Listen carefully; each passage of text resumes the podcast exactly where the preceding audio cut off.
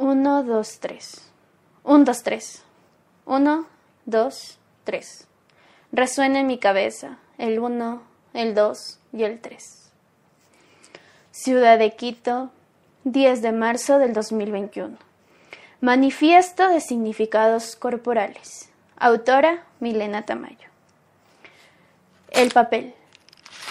Siempre el papel. ¿Cuánta información guardará el papel? ¿Cuántas dudas, con y sin respuesta? ¿Cuántos pensamientos, hasta cuántas miradas tendrá aquel papel? ¿Te has hecho la pregunta, ¿qué significa para ti el cuerpo?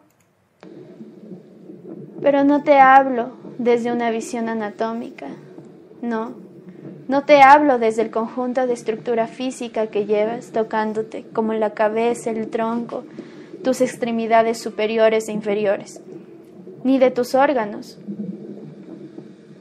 que claro que conformas tú, pero un cuerpo físico. De ese no te hablo. Tampoco te hablo de su terminología, que se origina del latín corpus, que significa cuerpo, y humanus, que se refiere a humano. Yo, y solamente yo te quiero hablar sobre un significado de percepción y de emoción. Un día, aquello, con una persona aquella, se dio un acercamiento hacia las nociones sobre alineación, segmentación, flujo energético, dando el resultado de aquel día sobre el grabarnos y vernos. Vaya que esto es fácil de pronunciar, grabarnos y vernos pero complejo de asimilar. En ese momento pensé sobre mi cuerpo.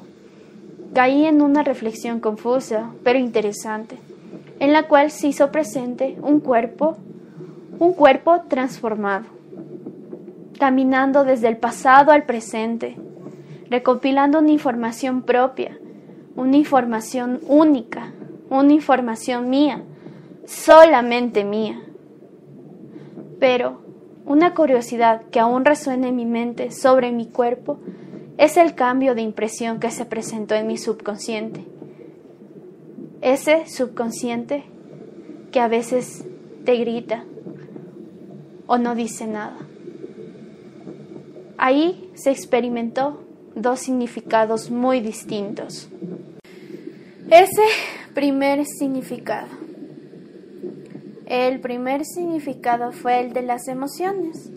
Al momento de realizar la secuencia en donde se presentaba ese flujo energético que surgía desde mi jara, donde una conexión interna que generaba al mismo tiempo una autonomía en mi cuerpo con mi mente, mezclando una búsqueda sobre la interconectividad, era una sensación de que podía moverlo como una gran unidad, pero al mismo instante crear una gran disociación de mis partes externas.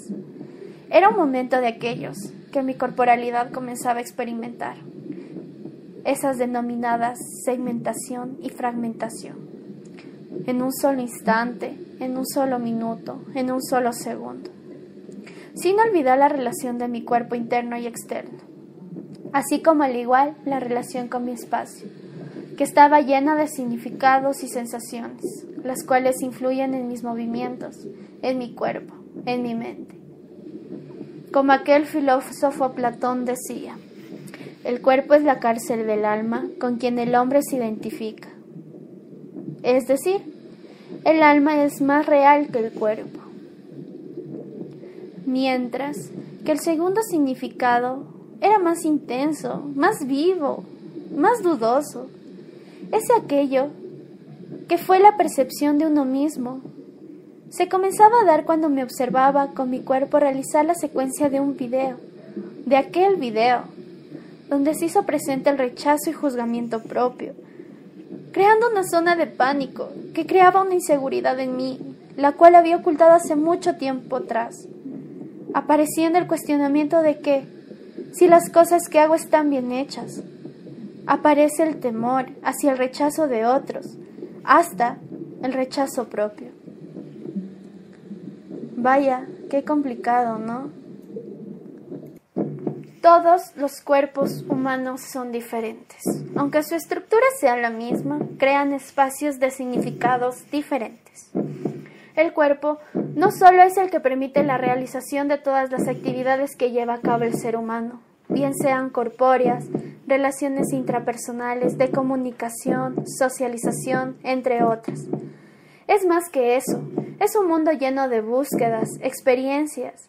Crea una gran incógnita del qué, qué siento, qué miro, qué percibo. Es un mundo íntimo, el cual te deja ver una gran brecha de diferentes significados entre cómo puedes sentirte y el cómo puedes verte. En esta ocasión fue como un símbolo de compartir sabiduría con mis dos significados. Era y es un momento en el cual me hago preguntas, que al mismo momento trato de buscar una respuesta, sin darme cuenta de que a veces no hay respuestas, solo búsquedas. En esta ocasión, no solo habla mi voz, también grita mi alma. Actividad de la asignatura de Técnicas de Danza Contemporánea 2. Carrera de Danza. Universidad Central del Ecuador. Marzo 2021.